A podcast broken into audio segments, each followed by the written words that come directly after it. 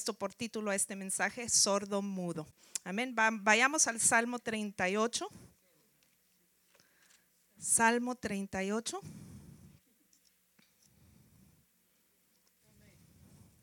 En el versículo número 13, pero aún después de leer esta porción, manténgase ahí en el capítulo 38 de Salmos porque vamos a seguir viendo más porción de este, de este capítulo.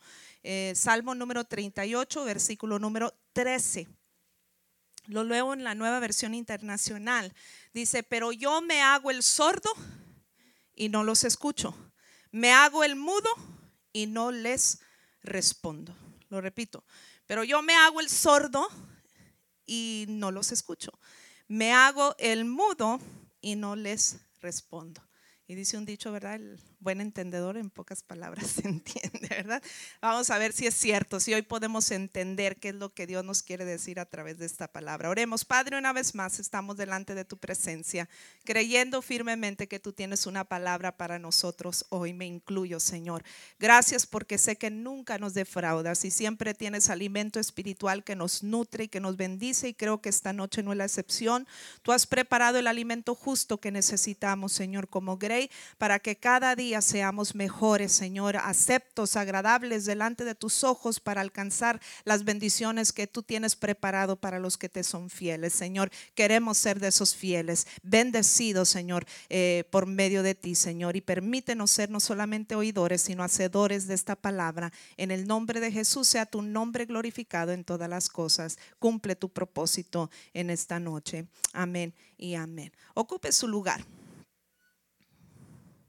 Dice el salmista, pero yo me hago el sordo y no los escucho, me hago el mudo y no les respondo. Por obvias razones, ¿verdad? He titulado este mensaje sordo mudo, ¿verdad? Eh, pero ante las amenazas y ataques del enemigo, que es nuestro adversario, el diablo, Satanás, hay que aprender a seleccionar lo que oímos y lo que hablamos. Hay que aprender a seleccionar lo que oímos y lo que hablamos. ¿Ha escuchado usted el dicho que dice a palabras necias? Ay, sí, se lo saben. Pues aunque no es texto, aunque no es texto, parece que el rey David, en medio de, de, la situación que vivía en ese momento, de escribir el Salmo 38, porque este salmo se le atribuye, la mayoría de los estudiosos se lo atribuyen a David. Entonces, él en alguna manera entendió que a veces es mejor hacerse el sordo y no escuchar ciertas voces, no escuchar ciertas cosas, ciertos comentarios, ciertas conversaciones, ¿verdad? Hay tiempos en el que hay que hacernos el sordo y David lo entendió. Pero David no solo decidió hacerse el sordo, sino que también dijo, me voy a hacer el mudo, ¿verdad? Y ha escuchado usted otro dicho que dice, calladito te ves más bonito, ¿verdad? O calladita te ves más bonita. Oiga, ustedes sí se lo saben bien. Pues aunque no es texto tampoco, según la Biblia, hay ocasiones en las que callarse es mejor que hablar. Y, David también entendió este principio y también entendió esta verdad. Y aunque en muchas ocasiones a lo largo de la Biblia Dios nos motiva y nos recomienda hablar, hace poco yo, o no hace mucho, yo compartía un mensaje sobre abre tu boca. ¿Verdad? Ese versículo que dice el salmista, abre tu boca grande o wide, dice en inglés, ¿verdad? Ancha, abre tu, cual ancha es, abre tu boca porque el Señor la quiere llenar.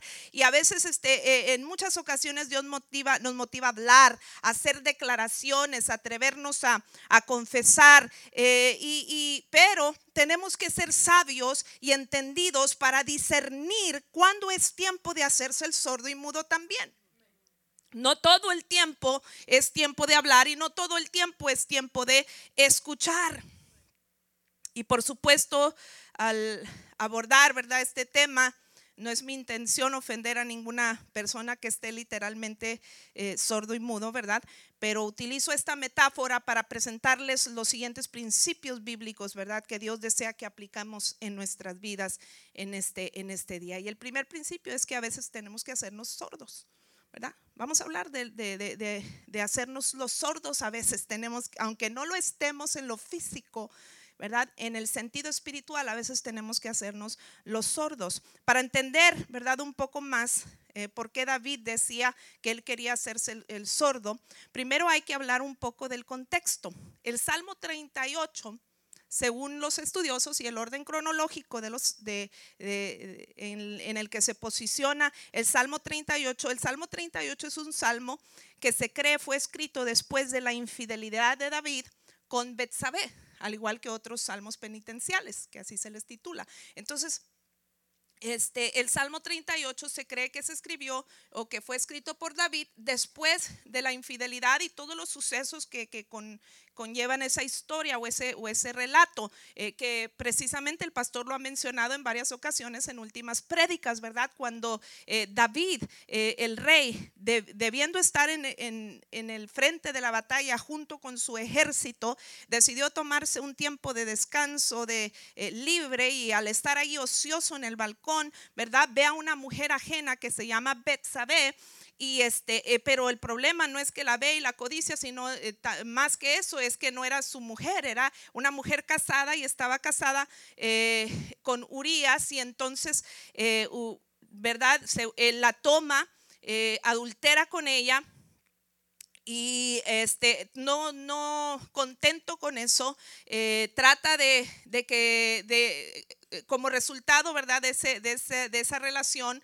de infidelidad, eh, la mujer queda embarazada y pues dice, pues me estoy metiendo en problemas y en líos, entonces mando, manda a traer a Urias, que era parte de su ejército y que estaba en la guerra, y dice, le doy un descanso por ser tan buen, eh, ¿verdad? Súbdito, y este, viene, está con su mujer, encubra, encubrimos el, el pecado y, y, no pasa nada. El problema es que Urias era tan leal, y estoy resumiendo para los que no han estado y no han escuchado el relato, este dice, bueno, Urias era tan leal que dice, ¿cómo puedo ser, eh, estar yo disfrutando aquí con mi familia en casa y este, mientras mis compañeros están dando su vida en la guerra y él no entró en, intimidad con su esposa. Entonces David eh, se convierte entonces en el autor intelectual de su muerte porque dice entonces tengo que deshacerme de este problema para poder hacer legítimo mi relación con, con Betsabé y entonces manda a Urias al frente de la batalla para que lo maten y fue muerto. Entonces aunque él no lo mató por su propia mando, fue el autor intelectual y igual cometió un asesinato.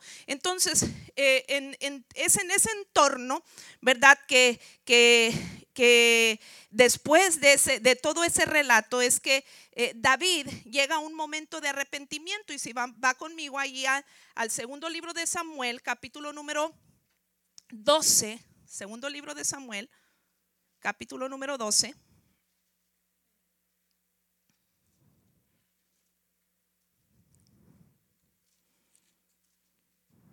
Le dice eh, eh, la escritura, ¿verdad? O, usted eh, le hemos, hemos, mencionado, viene un, un, hombre de Dios llamado Natán y le da una historia, ¿verdad? De cómo un hombre rico teniendo muchas ovejas le roba una oveja este, a, uno que era muy, muy pobre, ¿verdad? Para, para ah, para atender eh, una necesidad. Entonces eh, David se enfurece y dice, qué hombre tan terrible, siendo rico y teniendo muchas ovejas, toma la que no le pertenece y la roba, ¿verdad? Y entonces, ¿cuál fuera su sorpresa? Que eh, Natán le dice a David, versículo número 5, dice, tan cierto como es. perdón, dice el 7, entonces Natán le dijo a David, estoy leyendo la nueva traducción viviente, tú eres ese hombre Eres ese hombre, le dice, le dice eh, Natán. Ah, ¿Cuál sería su sorpresa? ¿Verdad? David probablemente ya pensando matar a ese hombre tan, tan injusto y, tan terrible, que actuó tan terriblemente, ¿verdad? Este, merece la muerte quizás, pero ¿cuál fue su sorpresa? Que el, que el que había robado la oveja era él, porque había tomado una mujer que no le pertenecía, que no le, que no le correspondía. Y más adelante en el, relato, versículo 9, dice, porque entonces despreciaste la palabra del Señor e hiciste este acto tan horrible, pues mataste a Urias, el hitita, con la espada de los amonitas y le robaste a su esposa. De ahora en adelante, tu familia vivirá por la espada, porque me has despreciado al tomar la esposa de Urias para que sea tu mujer. Dice el 11, entonces dice el Señor, por lo que has hecho, Haré que tu propia familia se revele en tu contra. Ante tus propios ojos daré tus mujeres a otros hombres y él, se, y él se acostará con ellas a la vista de todos. Tú lo hiciste en secreto, pero yo haré que esto suceda abiertamente a la vista de todo Israel. Le habla de las consecuencias de, de su pecado. Y va a haber consecuencias del pecado. Pero la consecuencia no era su penitencia, era su consecuencia, pero no penitencia. ¿Por qué? Dice el siguiente versículo, versículo 3. Entonces David confesó a Natán. ¿Qué hizo David? Confesó. Entonces David confesó a Natán, he pecado contra el Señor. Natán respondió, he pecado contra el Señor. Entonces, eh, aún a pesar de lo horrendo y lo terrible de este caso, ¿verdad? Que, que, pues es un, suceso, ¿verdad? No muy, no muy bueno en, la, en el relato de la vida de David. Algo extraordinario es que casi inmediatamente el relato de la infidelidad y, la, y el asesinato ocurre un capítulo antes, solo un capítulo antes, y basta un capítulo después para David estar mostrando 100% su arrepentimiento. Y, confiesa su mal y se arrepiente delante de, del Señor y, y, lamos casi por lo general el Salmo 51 que eh, pudiera haber sido su oración de, arrepentimiento o que es su oración de arrepentimiento, ¿verdad? Eh, por haber pecado eh, contra Dios en, este, en este caso. Entonces, ese es el contexto del, del Salmo 38 aparentemente el salmista se siente tan acongojado por lo ocurrido que eh, describe lo mal que la está pasando. Vayamos ahí al Salmo número 38, eh, dice la nueva versión internacional. Yo, o dice, Señor, no me reprendas, leo desde el versículo 1, Señor, no me reprendas en tu enojo, ni me castigues en tu ira, porque tus flechas me han atravesado y sobre mí ha caído tu mano. Note, note que empieza a decir, estoy así porque tú me has flechado. No asume, eh, eh, siente como que, como que tiene una tendencia a culpar a Dios de lo que, que se siente tan mal. Pero en verdad era la culpa de Dios. Hmm, bueno, dice, porque tus flechas me han atravesado y sobre mí han caído tu mano. Por causa de tu indignación no hay nada sano en mi cuerpo declara, no hay nada sano en mi cuerpo, me siento enfermo. Dice, por causa de mi, mi pecado, mis huesos no hayan descanso. Mis maldades me abruman, son una carga demasiado pesada. Por causa de mi insensatez, mis llagas hieden y supuran. Estoy agobiado del todo abatido. Todo el día ando acongojado. Estoy ardiendo de fiebre. No hay nada sano en mi cuerpo, vuelve a decir. Me siento débil, completamente deshecho. Mi corazón gime angustiado. Ante ti, Señor, están todos mis deseos. No te son un secreto mis anhelos. Late mi corazón con violencia. Las fuerzas me abandonan. Hasta la luz de mis ojos se apaga. Mis amigos y vecinos se apartan de mis, de mis llagas. Mis parientes se mantienen a distancia. Tienden sus trampas los que quieren matarme. Maquinan mi ruina los que buscan mi mal. Y todo el día urden engaños. Y si nota aquí, vamos a resumir un poquito los sufrimientos que él siente. Primero siente, ¿verdad? Que, que, que, de alguna manera Dios se ha olvidado de él y que es Dios el que lo ha flechado con estos problemas. Pero ah, describe una enfermedad física. ¿verdad? Algunos autores o algunos eh, estudiosos o comentaristas hablan de que pudiera ser una, una enfermedad literal acompañada de, la enfermedad, de, una figura retórica de lo mal que se sentía por, por su pecado, ¿verdad? Eh, lo más probable es que es un sentido espiritual porque en ningún otro relato de los detalles de la vida de David se habla de una enfermedad tan terrible que la haya padecido. Pero podría haber una, ah, podría haber una combinación porque a veces nos sentimos tan mal, tan mal emocionalmente, anímicamente o espiritualmente, que repercute en nuestros, en nuestros cuerpos, nos duele los huesos, nos duele la cabeza, etcétera, ¿verdad? Entonces, ah, describe un sufrimiento eh, terrible de enfermedad física. Dice, nada de mi cuerpo está sano. No hay parte de mi cuerpo que, que, esté, que esté sano. Se sentía enfermo físicamente, eh, tenía una enfermedad emocional, si, recordamos lo que decía el versículo 5, dice en mi insensatez, ¿verdad? Eh, habla de su insensatez, otra versión dice en mi locura, dice por causa de mi insensatez mis llagas llegan, y supuran. Otra versión dice a causa de mi locura, es decir, emocionalmente sentía que se volvía loco. ¿Sí? Sentía que se volvía loco. Había una enfermedad del alma, una enfermedad emocional también que junto con lo físico se le había juntado.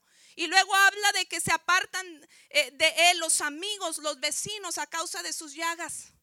Y luego también dice de sus parientes se mantiene a la distancia. Eh, otra versión habla de que toda la familia ¿verdad? Me ha abandonado toda mi familia, se ha apartado de mí. Entonces eh, siente una terrible soledad.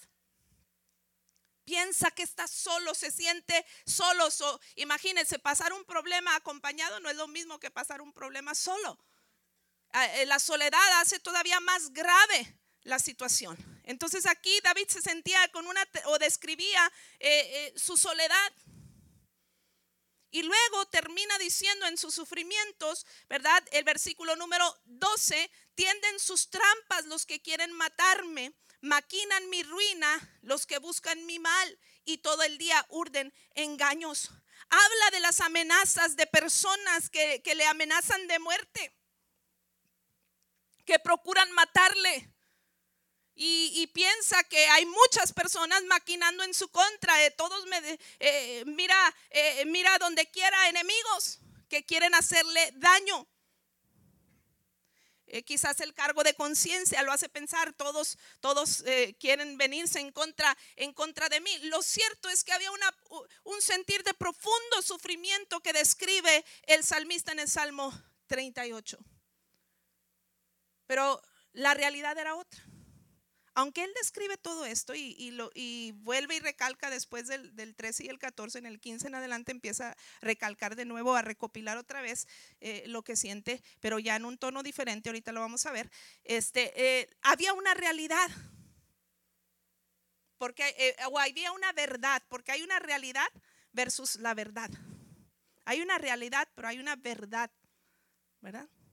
Yo puedo tener una realidad, por ejemplo, yo puedo tener la realidad de sentirme enferma, pero hay la verdad de que Dios me sana. ¿Sí? Entonces está la, realidad humana y está la verdad de Dios.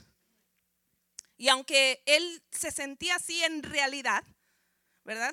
Este, la, había una verdad que eh, eh, superaba la realidad. David ya había sido perdonado. Si regresamos a segundo de Samuel capítulo 2 en el versículo 13, le leía yo donde dice David confiesa su culpa si está encabezado en mi Biblia. Dice entonces David confesó a Natán, he pecado contra el Señor. He pecado contra el Señor. Eh, este David reconoció, reconoció su falta. David confesó su pecado. ¿Y qué dice la Biblia cuando confesamos nuestros pecados? Dios es fiel y justo para perdonarlos. Hay una verdad. Sí, David pecó, o hay una realidad, David pecó, pero también hay una verdad. David fue perdonado porque se arrepintió y por eso el libro de Hechos habla Dios hablando de David, que era un rey conforme el corazón de Dios. ¿Cómo es posible que uno que actuó tan mal, Dios le describa como un hombre conforme a su corazón? Dios lo describe así, ¿por qué? Porque él vio, a pesar de su error, vio un genuino y verdadero arrepentimiento en la vida de David. Entonces, ¿qué, ¿cuál era el problema? Porque David está diciendo, ¿verdad? A causa de mis iniquidades, de mis pecados, me está pasando todo esto, ¿verdad? Porque si volvemos a leer el Salmo 38, se da cuenta que él habla de que su mal es eh, eh, en parte por su pecado. ¿Por qué él dice eso si él ya se había arrepentido y Dios ya lo había perdonado? Porque Dios lo había perdonado, pero él no se había perdonado a sí mismo. ¿Sí? Dios ya lo había perdonado, pero él no se había perdonado a sí mismo. Y a veces eso es, lo que nos sucede a nosotros. Nos sentimos tan mal. Eh, pero ¿por qué nos sentimos tan mal? Porque el diablo es acusador y padre de mentira, dice la Biblia. Entonces, David ya había sido perdonado. Pero mire cómo, cómo, cómo, cómo, él habla de esta descripción, que él sigue estando en pecado, aunque ya había, ya había sido perdonado, y había cambiado su conducta. Ahora, eh, si vamos al orden cronológico de los sucesos, es muy probable que en este momento David tiene por lo eh, máximo 50 años, quizás un poco menos, pero tiene máximo 50 años de edad. Es decir, eh, tampoco estaba, este, él estaba relativamente joven todavía. Él estaba relativamente joven y habla de que se siente débil, habla de que se siente cansado, habla como una persona que ya quizás está avanzada en edad, enfermo. Sin embargo, David estaba todavía relativamente joven y estaba sano. Si, pensamos que esto fue en un sentido espiritual o eh, eh, lo que él describe, ¿verdad? Eh, es probable que él estaba sano en su cuerpo físico. Y David no estaba solo. David, su eh, si usted lee en el capítulo número 2, 12 eh, del segundo libro de Samuel, eh, aún cuando David ya la había tomado por mujer, el capítulo 12 habla de ella como la esposa de Urias. Pero más adelante habla de Betsabé como la mujer y la esposa de David. Es decir, llega un, Dios le perdona y entonces, bueno, ya el pasado quedó atrás y ahora esta es tu mujer y es legítima. ¿Sí? Entonces, él estaba acompañado, tenía una esposa, tenía, tuvo más hijos. El siguiente hijo de ellos eh, se cree fue muy, muy poco después de que murió el primero, porque a consecuencia del pecado muere el hijo, el primer hijo que iba a tener David y Betsabé. No me puedo detener muchos detalles. Lea la novela ahí en la Biblia. Está muy buena. Está mejor que la del canal 7, eh, 9, Univisión, no sé, Telemundo lo que sea. Están mejores estas. Léalas. Y entonces, este, eh, eh, la verdad es que no estaba solo. Tenía familia. era un rey, tenía un reino, tenía gente a su alrededor. Tenía gente leal, tenía un ejército, tenía eh, servidores, tenía amistades. Eh, David no estaba solo, pero describe como que si, se describe a sí mismo como en soledad. Y David no iba a morir tampoco. Mire lo que dice segunda de Samuel capítulo 12, porque él habla de que eh, maquinan para matarme, procuran mi ruina, quieren acabar conmigo, quieren que termine muerto. Pero si segunda de eh, Samuel, perdón, segunda de Samuel, no sé si de hace rato dije segunda de Crónicas, pero segunda de Samuel capítulo 12, versículo 13 eh, dice, entonces David confesó a Natán, he pecado contra el Señor. Natán respondió, sí, pero el Señor te ha perdonado. Sí, pero el Señor te ha perdonado. ¿Y no que No morirás por este pecado. No morirás por este pecado. Dios ya le había dicho que no iba a morir. Dios ya le había dicho que no que iba a vivir, que no iba a morir. Dios ya lo había declarado, pero aquí el salmista piensa o está eh, convencido de que lo van a matar. Es decir, se estaba olvidando de la promesa de Dios, de que Dios le perdonó y que le dijo, no vas a morir. No vas a morir. Porque eh, el adulterio y el asesinato, según la ley de Moisés, se pagaba con la muerte. Él merecía morir. Pero el hecho está de que su arrepentimiento fue tal y genuino que Dios le perdona. Sufre consecuencias porque el hijo muere. Pero no, la, no fue su penitencia porque vive. Es decir, Dios de alguna manera nos dice, no estoy contento con el pecado, amo al pecador y soy un Dios de segundas oportunidades y Dios le da una segunda oportunidad y, dice, no vas a morir, mereces morir, pero no vas a morir por mi gracia, por el perdón que has recibido de parte mía. Dios ya lo había dicho que no habría de morir. Pero por un momento, por un momento, David estaba prestando atención a todas las voces menos la de Dios. Y este es donde David, entonces en el versículo 13 dice, me voy a hacer como que reacciona. Describe todo esto, pero luego reacciona y dice, pero yo, o sea, después de decir todo esto, es descripción, Entonces dice, pero yo me hago el sordo y no los escucho. Es decir, hay voces que querían inundar de estas mentiras a David. Estás solo, estás enfermo, estás emocionalmente destrozado, te van a matar, eh, ¿verdad? Dios no te ama, es Dios el que te plechó, etcétera, etcétera. Eh, eh, esas voces que le pudieran estar diciendo internamente tantas cosas. Pero él hace un alto y en algún momento tiene que haber acordadose de las verdades de Dios. Y dice, pero yo me hago el sordo y no los escucho, no los voy a oír. Dice la palabra de Dios también en otro versículo. Eclesiastés 7:21, no prestes atención a todo lo, lo que se dice y así no irás cuando tu siervo hable mal de ti. Y aun cuando dijeren, te va a pasar esto, te va a pasar aquello, eres esto, eres aquello, eh, no importa, aunque oigas esas voces, sea literal o sea internamente el ataque, no prestes atención a nada de esto. Es el momento de hacernos el sordo. No tenemos que escuchar todo ni a todos. Hello. No tenemos por qué prestar nuestro oído a todos ni a todos. Esas personas que te influyen negativamente, que son pesimistas, que siempre están hablando negativo o que siempre están calumniando, que siempre están hablando mentira o siempre están hablando chismes o siempre están hablando cosas que no te edifican, que contristan tu espíritu, que te traen espiritualmente hacia abajo, hay que hacernos los sordos. Esas voces del enemigo que te dicen no puedes, no vas a salir adelante, es imposible, ya no hay remedio, ya no hay solución para tu hijo, para tu matrimonio, para tus finanzas, para tu salud. Esas son las voces a las que el Dios nos dice, hazte el sordo. No las oigas, no prestes atención de lo que dicen. David lo entendió. Esas son voces que vienen de parte de Satanás y que dice la Biblia acerca de Satanás, que él es acusador. Zacarías 3.1 dice que él es acusador.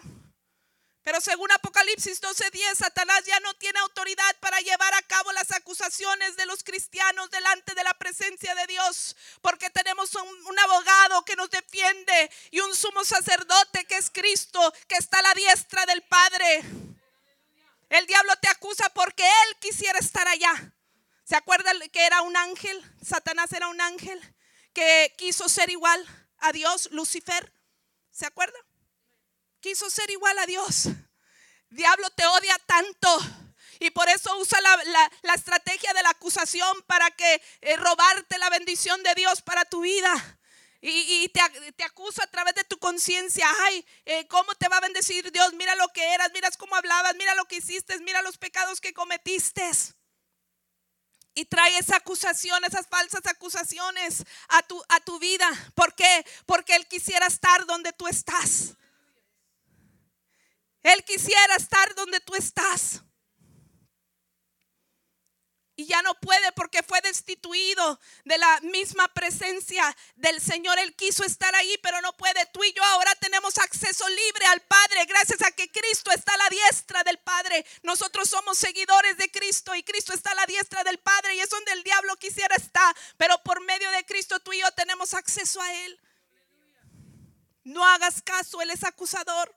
No hay que oír esas voces. La voz del acusador hay que hacernos el sordo. La Biblia también habla de Satanás que es mentiroso. Juan capítulo 8, versículo 44 y Génesis 3:13. La mentira es el término eh, eh, que se utiliza para referirse a Satanás como mentiroso. El término griego eh, que es pseudos, que indica, indica toda falsedad es el acto de negar una verdad. El diablo quiere que niegues en tu vida las verdades de Dios. El diablo, eh, pero el diablo es padre de mentira, él es mentiroso, él es engañador. No le hagas caso. No vale la pena escuchar. Comencé preguntándole, ¿se acuerda del dicho? A palabras necias, oídos sordos. El diablo es un necio, es un padre de mentira, es un engañador. No prestes tu oído a él. Él es engañador no solo mentiroso, es engañador. Segunda de Corintios capítulo 11, versículo 3 y primera de Timoteo 2, 14, Génesis 3, 13. Solo, solo menciono para que sepa que hay fundamento bíblico, porque no tendríamos tiempo para detenernos. Pero engañador es a aplicable a quien practica y vive en el engaño. Engaño del griego, viene engaño cuando se refiere a Satanás de eh, planao, en castellano o en español, ¿verdad? Es planes. El engaño es la estrategia o planificación cuidadosa que lleva a la persona al error para mantenerlo errante y sin propósito. Dios no quiere que cumplas el propósito de Dios en tu vida. Te quiere mantener errante. ay, mira, allá está la meta que Dios quiere que alcances. Y tú quieres llegar, pero el diablo te dice, estás enfermo. Ay, sí, estoy enfermo. Ay, estás débil. Ay, sí, estoy débil. No voy a poder llegar. Ay, no puedo alcanzar el propósito de Dios para mi vida. Él quiere que andes errante, pero Él ha maquinado una estrategia muy sutilmente para engañarte. No caigas en sus redes. Cierra tu oído a esas voces que te están engañando, que te dicen no pueden, la, no puedes. La Biblia dice, lo necio del mundo escogió Dios para avergonzar a lo sabio. Lo débil del mundo escogió Dios para avergonzar a lo fuerte. Lo vil y lo menospreciado escogió Dios para deshacer lo que ya era hecho.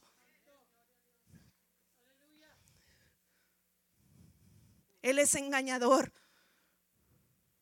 Cuando el engaño viene de Satanás, eh, habla de sutileza, habla de hablar con mentira disfrazada de verdad a fin de sacarte de la voluntad de Dios. Dios tiene una voluntad, un pensamiento de bien para tu vida.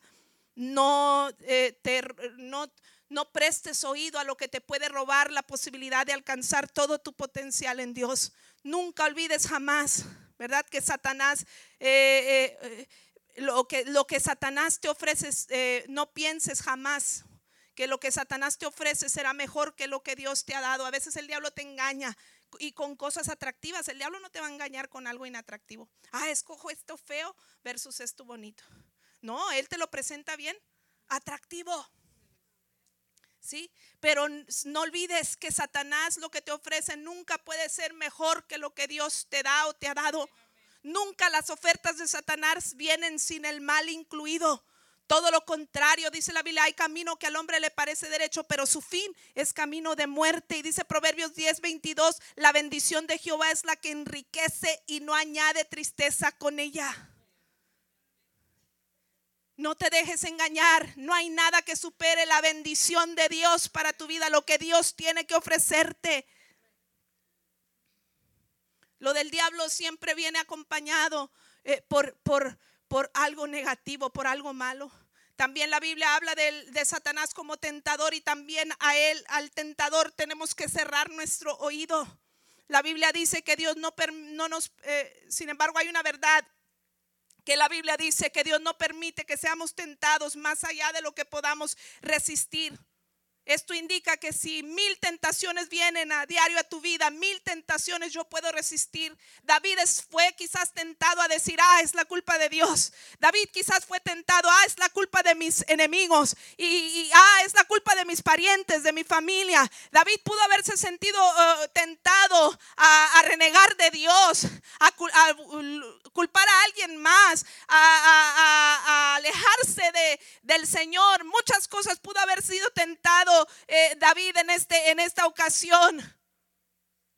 Pero mil tentaciones pueden venir a diario a tu vida.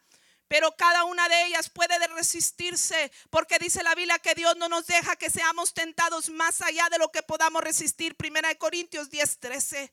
En otras palabras, Satanás está limitado como tentador. Y tú y yo decidimos si oímos esa voz del enemigo que nos está diciendo reniega de Dios, dale la espalda a Dios, culpa a otros, no asumas tu responsabilidad, créetela que no puedes, no caigas en esa tentación. Satanás está limitado como tentador, cierra todo, pero es tu decisión. O abres tu oído a él o, te haces el sordo con él. También dice la Biblia de Satanás que es como ladrón. Juan 10:10. 10 y, eh, ¿verdad? Dice que ha venido para hurtar, matar y destruir. Eh, otras versiones dicen robar, pero la verdad es que hay una diferencia entre hurto y robo. Robar es llevarse algo que no es de nuestra propiedad usando la violencia.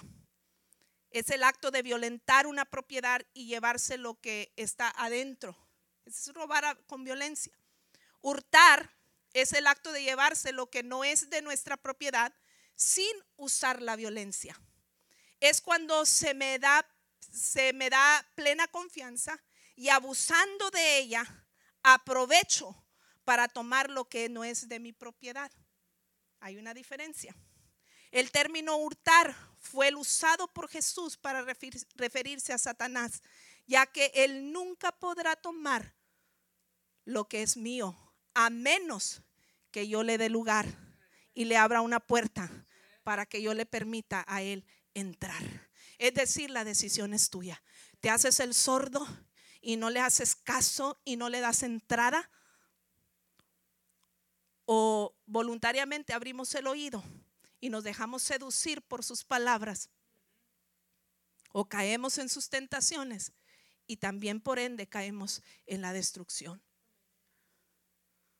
Cierra tu oído, no escuches al ladrón, porque él es destructor, es otra de las descripciones de Satanás o nombres de Satanás, él es destructor, devorador también, Juan 10:10 10 también lo dice y Primera de Pedro 5:8, el término destructor o devorador se aplica a a la gente que solo espera la oportunidad más precisa en una forma súbdita producir el más grande de los daños en una forma de repente o, repentinamente, ¿verdad? Satanás como devorador y destructor es inmisericordia, indolente, es decir, no tiene misericordia.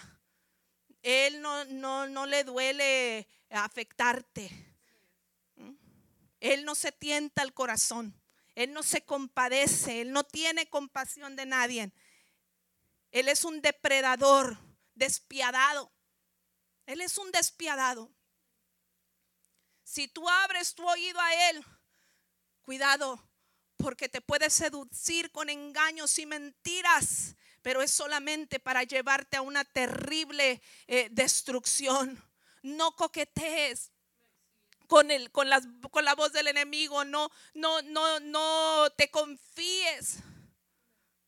A veces coqueteamos con lo que el diablo nos tienta a hacer o pensar o decir o actuar y, ahí estamos porque quiero probar un poquito de acá y de allá porque esto es también atractivo, pero no, no coquetees con el enemigo, con el enemigo no se juega porque él es un destructor despiadado que quiere destruirte. Cierra tu oído a ese a ese destructor.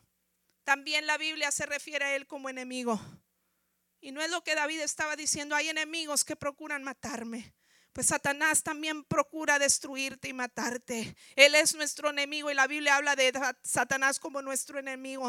Satanás es y será tu peor enemigo según Mateo 13, 24 y Lucas 10, 19. Y la razón por la cual te odia es porque tú estás sentado, lo dijimos hace unos momentos, en el lugar que Él siempre quiso estar. En Cristo estamos sentados a la diestra del Padre. Por esa razón te odia y está a la espera de que le des una oportunidad para mal, malograrte Nunca olvides esta verdad. Satanás te ofrece mucho, pero te da poco. Te lo quita todo. Nunca esperes un favor de Satanás si no le das algo a cambio. Nunca te confíes de él. Él es traicionero. No es tu amigo, es tu enemigo. Él es traicionero, astuto, sutil, sagaz. Satanás es tu peor y más grande enemigo, según Primera de Pedro 5, 8. No, ah, cierra tu oído a, las voces de Satanás que a veces vienen. Viene esa voz mediante personas, mediante individuos. Cierra ese oído, aprende a discernir. Pídele al Señor discernimiento, Señor, eh, que yo pueda entender cuándo es momento de hacerme el sordo para no caer en las redes de Satanás. Pero David, David también dijo eh, que él quería hacerse eh, como mudo no solamente sordo, sino mudo. ¿Por qué mudo? Bueno, entiendo, tengo que cerrar mi oído a todo lo negativo y todo lo que me va a provocar mm, cosas malas y negativas. Eso es entendible, eso es lógico. Pero ¿por qué cerrar el oído, pero aparte hacerme el mudo? Porque a veces digo, bueno, ¿por qué, ¿por qué no le grito a Satanás la verdad de Dios y que se vaya y que huya? A veces eh, dije, a veces la Biblia nos invita a hacerlo, pero en esta ocasión eh, David entiende que es el momento y discierne que es el momento de hacerse mudo también y no hablar. ¿Por qué? Ay, hermano, porque a veces hablamos tanto y estamos tan ocupados y tan atareados y que no nos detenemos para oír la voz de Dios. Simultáneamente, mientras cerramos nuestro oído a las voces negativas de Satanás, hay que guardar silencio para escuchar la voz de Dios. No basta con solamente cerrar el oído, hay que oír, porque puedo cerrar mi oído y no ser destruido, pero me quedo estancado. Me quedo estancado. Dijo una amiga nuestra pastora, dice, este, el diablo si no te destruye, te distrae. El diablo si no te destruye, te distrae. Y entonces dices, bueno, cerré mi oído, no me va a destruir. Pero te tiene distraído porque estás hable, hable, hable, hable, hable, tan distraído que no oyes a Dios. Y hay momentos en el que tienes que quedarte. Dios le dijo al pueblo en varias ocasiones, quédense quietos. Guarden silencio. Guarden silencio. Mire, vamos a seguir leyendo para concluir ahí en el Salmo 38. Después de, los versículos 13, o vamos a leer nuevamente el 13 en adelante. Dice, pero yo hago oídos sordos, en la nueva traducción viviente, a sus amenazas, me quedo callado ante ellos como quien no puede hablar, habla de, hacerse el mudo, dice, opté por no oír nada. Me gusta esa palabra, opté por no oír nada. Es una decisión. Opté por no oír nada y tampoco respondo. Opté por no oír nada, pero tampoco respondo. Y tiene doble sentido. Una, que no tienes por qué caer en las provocaciones de Satanás. algunos se les eh, olvida que son cristianos y se bajan de la cruz cuando Satanás te provoca y respondes eh, airado y respondes, eh, ¿verdad? Eh, maneras que no debes de responder ante las provocaciones de Satanás. No caigas en ese error. Que se retuerza el enemigo con ganas de que actúes como, como él actúa. Pero no le des el gusto de caer en el mismo error que ellos. Dice, opto por, eh, por, por no responder, opto por no oír nada, pero tampoco para responder, pero también para guardar silencio, para escuchar a Dios, dice el versículo 15, y ahí empieza. ¿Por qué guardar silencio? Dice, pues a ti espero, oh, oh Señor. Tú, tú debes responder por mí, oh Señor, mi Dios. Pues a ti espero, oh Señor. Tú debes responder por mí, oh Señor mi Dios. Esa, esa, declaración es, es poderosa. Dice, guardo, me hago el mudo. ¿Por qué? Porque es sinónimo de que estoy esperando. Hace poquito también prediqué un sermón sobre la, la, sala de espera de Dios. ¿Se acuerda? Bueno, espero se acuerda. y si no, vuélvalo a ver ahí en el YouTube.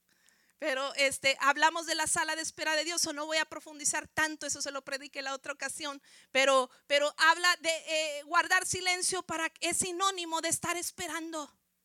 Estoy a la expectativa de lo que Dios va a hacer.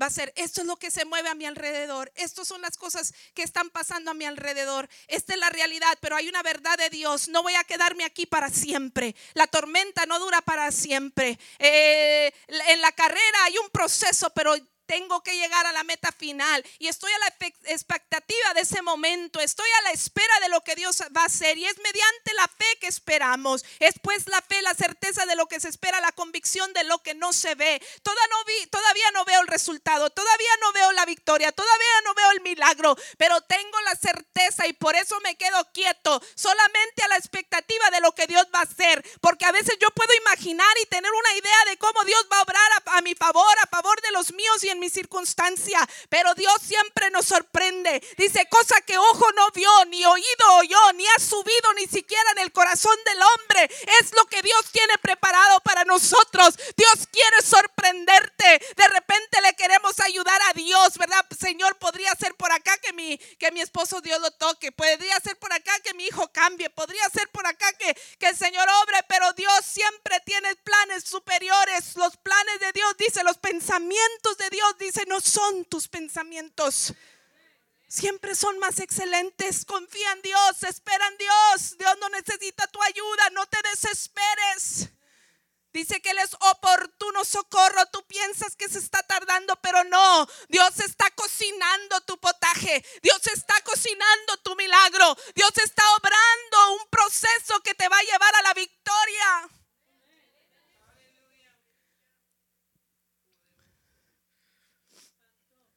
El quedarse mudo es sinónimo de que yo espero en Dios. Y aunque yo crea que Dios se tarda, yo tengo que tener la convicción y la confianza en el Dios Todopoderoso que todo lo puede, que no hay nada imposible para Él y que es oportuno socorro, dice la, Biblia, Él es oportuno socorro. Eso quiere decir que no llega antes ni después, llega siempre justo a tiempo. Y en eso tengo que confiar. Dice, pues a ti espero, oh Señor. Dice, tú debes responder por mí. Decir, estoy quieto, estoy en silencio, estoy guardando silencio. Ay, como le, le decían al salmista, ¿y dónde está tu Dios? Y no falta quien venga, pero tú, el sordo. Speak to the hand, speak to the hand, dicen los muchachos, speak to the hand. El sordo, el sordo, el sordo. Y no era una costumbre de él de ahora. Eh, eh, recuerda cuando Eliab, su hermano, cuando venía a dejar el, lonche que le había mandado su papá a los hermanos de David en la guerra y que entonces se dio cuenta que Goliat estaba amenazando a, los israelitas y a los, al pueblo de Dios. Y David empieza a indagar, oye, ¿por qué, están permitiendo eso si con nosotros está el, Dios eh, todopoderoso? Y entonces Eliab dice, ay, sé que sé tu corazón, que nomás has venido acá de Mirón y nomás quieres investigar y, andar en, el en asuntos que no te incumben. Pero dice que él se dio la vuelta y, fue a su asunto. Y ya conocemos la historia, ¿verdad? David venció a Goliat. ¿Por qué? Porque se hizo el sordo con ciertas gentes, pero guardó silencio para que Dios actuara y para que Dios obrara a su favor. Y eso fue su trampolín para alcanzar la bendición de Dios para su, para su vida. El quedarte mudo puede ser tu trampolín para tu victoria, porque es sinónimo que estás esperando de que Dios debe responder. Me gusta esta versión porque dice, tú debes responder. Es decir, no tengo duda, tú debes responder. Es parte de tu naturaleza, tú debes responder. Yo sirvo a un Dios omnipresente, omnipotente, omnisciente, todo lo puede donde quiera estar, no hay nada imposible para Él tú debes responder, es tu naturaleza. Dice, por mí, dice, oh Señor mi Dios. Oh, pasen los músicos, oh Señor mi Dios, dice. Oh Señor mi Dios. Hace una declaración poderosa. Antes empieza el salmo diciendo, Dios, tú es el que me flechaste con estos problemas. Porque en, su natura, en tu naturaleza humana, ¿para qué nos engañamos? Viene, cruza el pensamiento negativo, queremos darle, oímos las voces. Pero ahora sí que aquí, eh, que sí se aplique el dicho, que por una nos entre y por otra nos salga en las cuestiones de la voz de Satanás. Que por una nos entre y por otra nos salga. Sí te va a entrar. Él va a hacer su intentito, pero tú, tú dale salida inmediatamente. Dijo el filósofo, no puedo evitar que los pájaros vuelen sobre mi cabeza, pero sí puedo evitar que hagan nido en ella.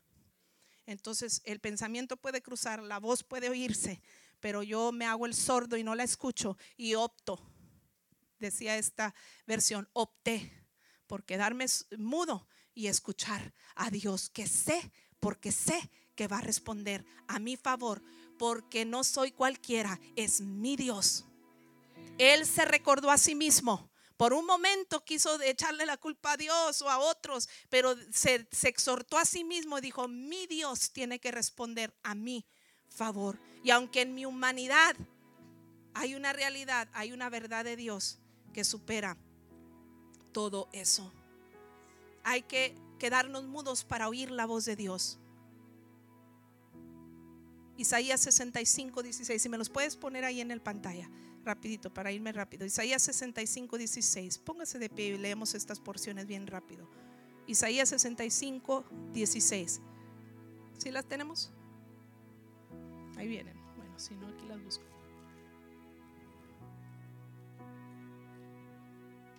Isaías 65, 16 dice, todos los que invoquen una bendición o hagan un juramento, lo harán por el Dios de verdad. Lo harán por el Dios de verdad. Tenemos un Dios de verdad. Salmo 89. Salmo 89, 34. Mire lo que dice esta porción. Tenemos un Dios, el diablo es engañador, es padre de mentira, es un falso, es un acusador, pero el de nosotros dice, no violaré, violaré, dice Dios, mi pacto, ni me retractaré de mis palabras. Yo soy un Dios de verdad. Dice otra porción Jesús hablando de sí mismo, yo soy el camino, yo soy la verdad y yo soy la vida. Nadie viene al Padre si no es por mí. Nadie, no vamos a alcanzar las bendiciones del Padre para nuestras vidas sin la verdad de Dios. Cierra tu oído al enemigo. Cierra tu boca para que escuches a Dios y su verdad. ¿Y cuáles son sus verdades? Son más de siete mil promesas directas e indirectas que Dios tiene en su palabra preparadas para nosotros. Segunda de Corintios capítulo 1 versículo 19 y 20. Segunda Corintios capítulo 1 versículo 19 y versículo 20. Dice así la palabra del Señor, porque el Hijo de Dios Jesucristo, a quien ¿qué dije? Segunda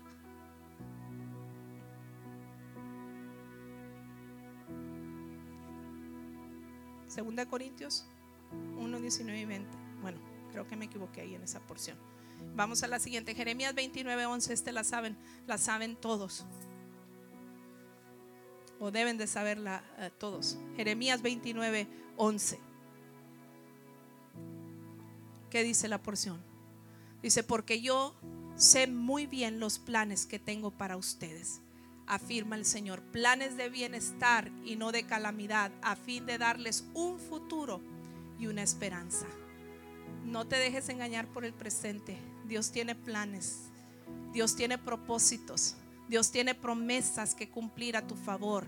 Quizás estás solamente en el proceso, estás solamente en el proceso, pero mientras Dios no haya terminado contigo, no te preocupes. Dios tiene un futuro y una esperanza de bienestar para, los, para ti, para los tuyos. Pero guarda silencio y deja que Dios actúe. Quédate quieto y deja que Dios actúe. Porque mientras el diablo es nuestro enemigo, Juan 15, 15, y con esta termino. Mientras el diablo es nuestro enemigo, que no se puede confiar en él, hay alguien en quien sí podemos confiar. Juan 15, 15 dice, ya no los llamo siervos porque el siervo no está al tanto de lo que hace su amo. Los que he llamado amigos o los he llamado amigos porque todo lo que a mi padre le oí decir, se lo he dado a conocer a ustedes. Me gusta la parte que dice, ya no nos llama siervos, dice, porque el siervo no está al tanto de lo que hace su amo. Es decir, el siervo no le dice al amo que el amo es el que le da a conocer al, al siervo. Pues Dios dice, ya no son siervos. ¿Por qué? Porque a ustedes les quiero dar a conocer mis bendiciones. Ahora son mis amigos y pueden confiar en el bien que yo tengo para ustedes. Él sí es un verdadero amigo. Él sí es alguien en quien puedes confiar hasta el mudo y escucha una vez más esta noche la palabra de Dios resonando en tus oídas con todas sus promesas. Hey, no te desanimes, que no se acaben tus fuerzas. Eh, no, que no se agoten tus fuerzas, no pienses que estés solo, no pienses que todo está acabado, no pienses que todos maquinan mal en contra de ti, no pienses que estás enfermo y que no vas a salir adelante, no pienses que esa esta perturbación emocional va a durar para siempre como David, no lo pienses. Escucha, quédate quieto y mudo y escucha a Dios diciéndote, soy tu amigo y puedes confiar que de cada una de tus tribulaciones, de cada uno de tus problemas, yo te voy a dar la salida. No estaba en mis notas, pero lo voy a leer porque es uno de mis pasajes favoritos. Y me va a oír leerlo siempre mucho. Isaías capítulo 40, versículo 25 en adelante.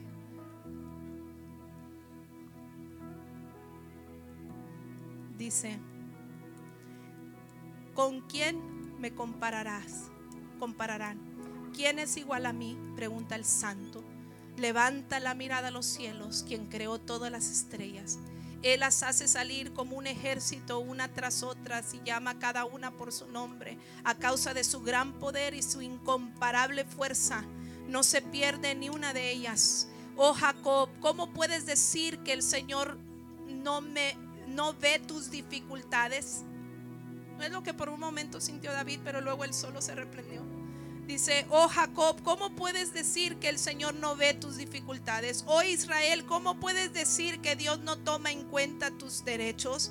¿Acaso nunca han oído, nunca han entendido? El Señor es el Dios eterno, el creador de toda la tierra. Él nunca se debilita ni se cansa. Nadie puede medir la profundidad de su entendimiento. Él da poder a los indefensos y fortaleza a los débiles. Hasta los jóvenes, jóvenes se debilitan y se cansan y los hombres jóvenes caen exhaustos. En cambio, en cambio, David se sintió exhausto por un momento, pero se autorreprendió. Dijo, ah, yo soy de los en cambio. Dice, en cambio, los que confían en el Señor encontrarán nuevas fuerzas, volarán alto como las alas del águila, correrán y no se cansarán, caminarán y no desmayarán. Levanta tus manos ahí donde estás. Oh, mi alma te alaba.